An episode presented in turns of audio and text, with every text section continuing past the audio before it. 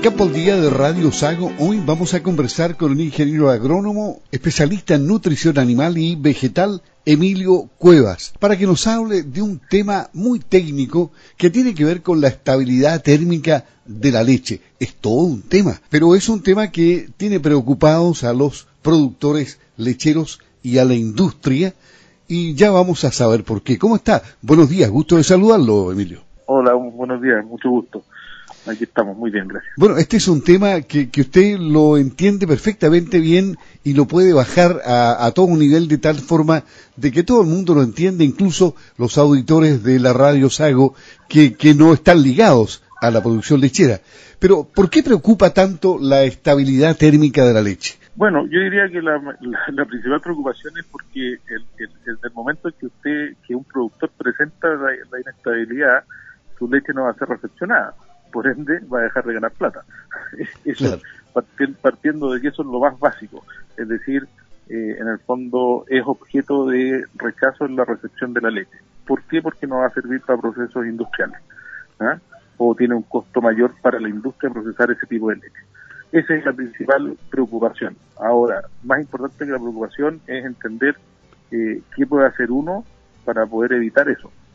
Y en ese sentido, eh, normalmente la principal característica que desencadena eh, la inestabilidad láctea está dada por un desbalance a nivel eh, nutricional en la dieta de las vacas, que se, se presenta normalmente en periodos de verano porque disminuye la oferta de forraje de pradera directa para pastoreo y si las vacas han tenido periodos previos sin suplementación, que es normalmente una costumbre dentro de, algunos predios, eh, eso produce que no se pueda notar en forma inmediata cuando el animal está disminuyendo de forma gradual su consumo efectivo y está usando reservas corporales para tratar de mantener la producción.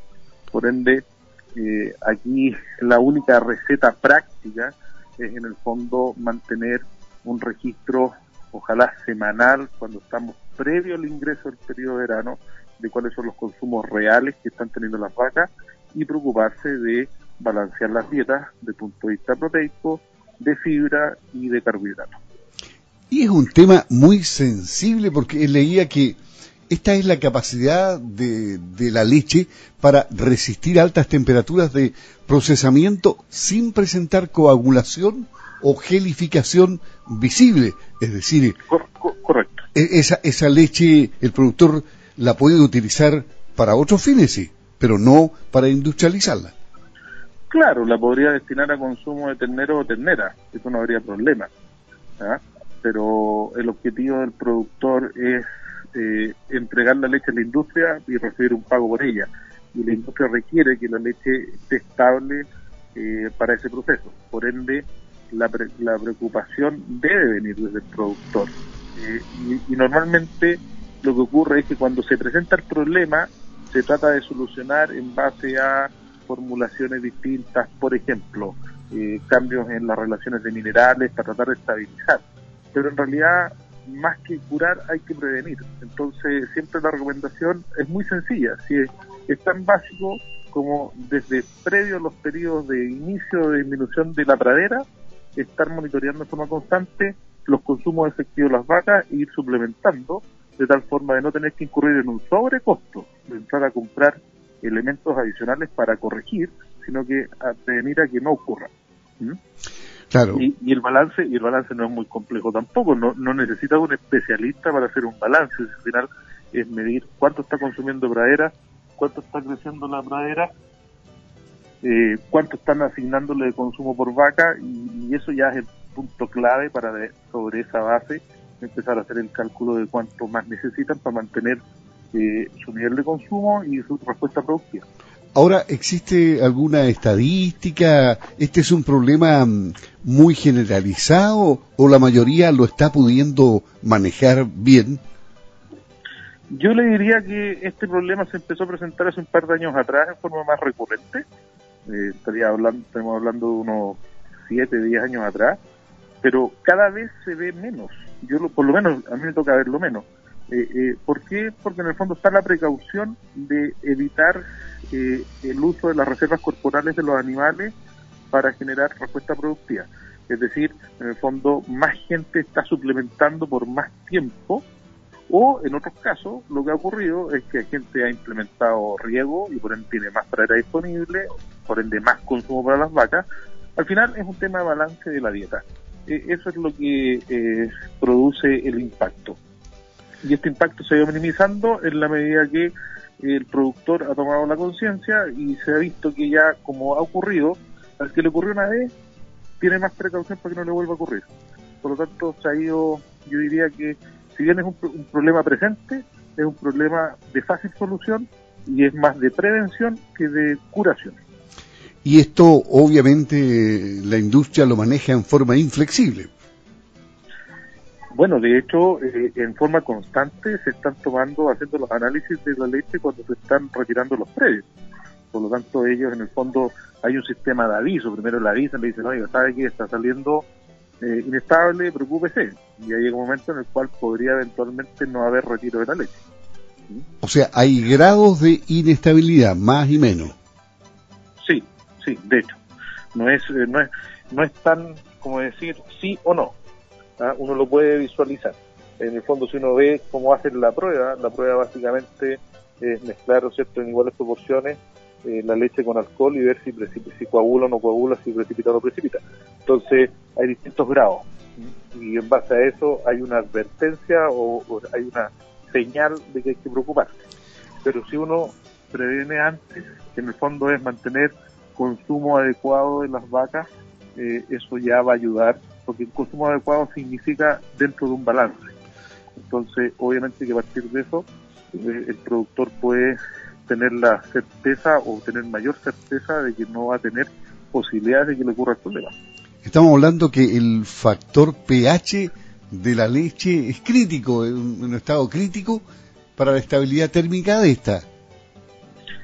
Sí, bueno, tiene el pH, tiene la especificación de la de las caseínas, hay un montón de temas técnicos, pero al final del día el productor eh, no tiene la, tanta factibilidad o facilidades para poder acceder a estar midiendo eso a nivel de campo. Lo que puede ser, por eso que es importante que, si bien hay un concepto técnico, también hay un elemento práctico, que es, que es el productor, que me imagino que está escuchando esta entrevista, le interesa saber, bueno, más allá de saber qué realmente lo está produciendo, es cómo yo puedo prevenir. Porque siempre tratamos de hablar del el problema y cuál es la solución del problema. yo prefiero hablar de cómo prevenir el problema.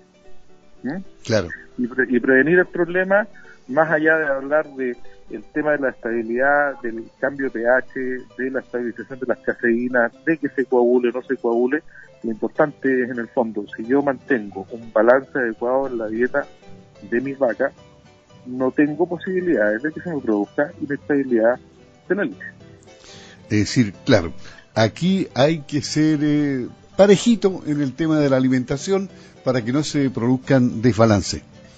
Sí, la prevención pasa por monitoreo continuo y asegurarse de que los consumos de, los consumos de las vacas sean eh, balanceados y los adecuados.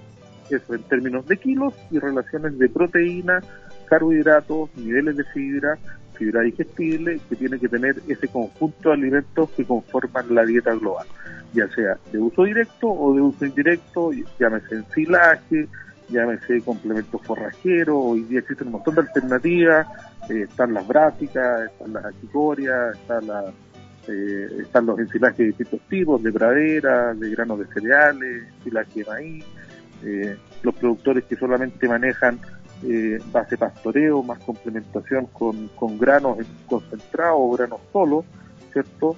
No hay ningún productor que no maneje ensilajes y que pueda tener ciertas reservas para poder cubrir estos periodos de, estrés hídrico donde en la práctica disminuye el consumo eh, disponible para las vacas de la pradera y que puede generar estos desbalances.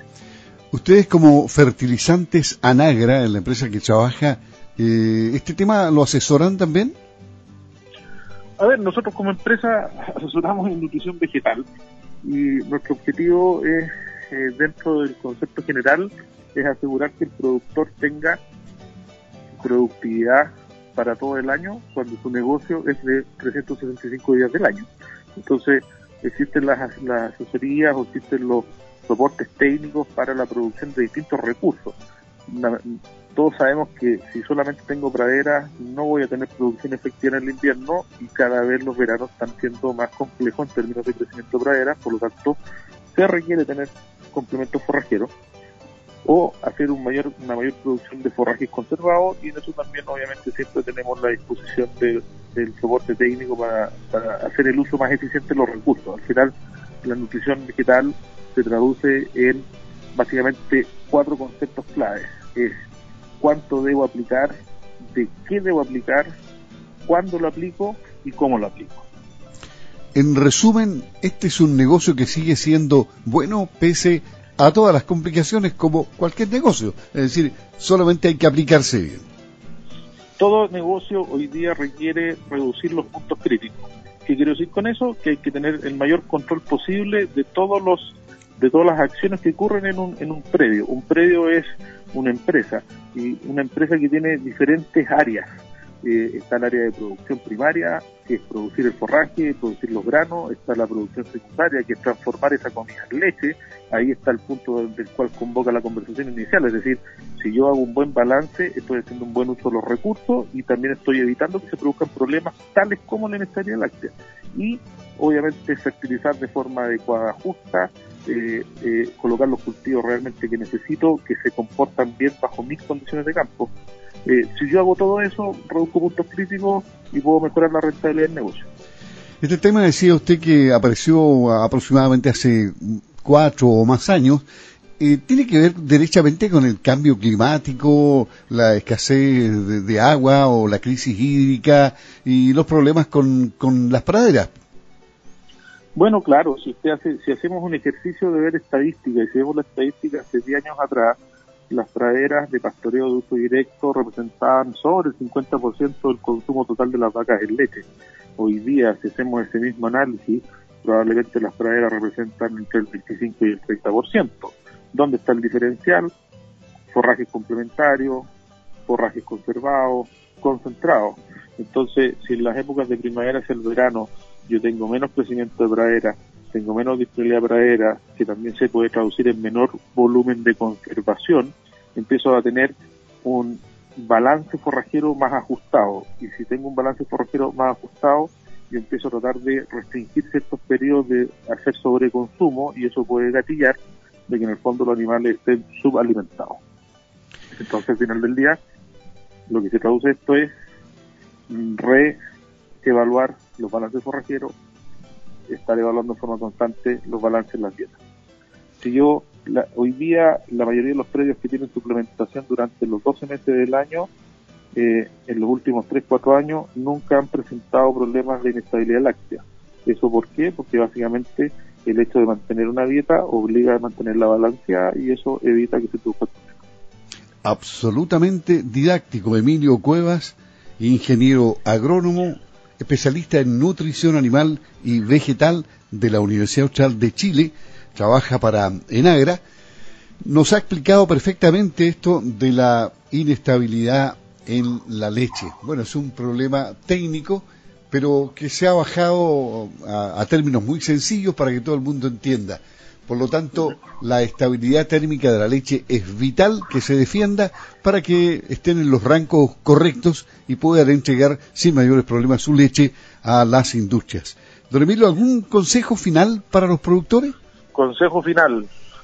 Siempre, como digo yo, monitorear, observar y eh, balancear eh, todos los procesos que uno tiene en los campos. Eh, en el fondo es reducir los puntos críticos. Si yo monitoreo cuánto consumen efectivamente en la pradera, puedo suplementar lo justo, no voy a gastar de más, ni voy a gastar de menos y voy a tener que evitar los sobrecostos de tener que solucionar problemas, no solamente por no recibir leche eventualmente, sino que en el fondo corregirlo para que el animal esté eh, sano y productivo. Muchas gracias, Emilio. Emilio Cuevas, ingeniero agrónomo, especialista en nutrición animal y vegetal, conversando aquí en Campo al Día. Que tenga una buena jornada. Hasta luego. Bueno, muchas gracias.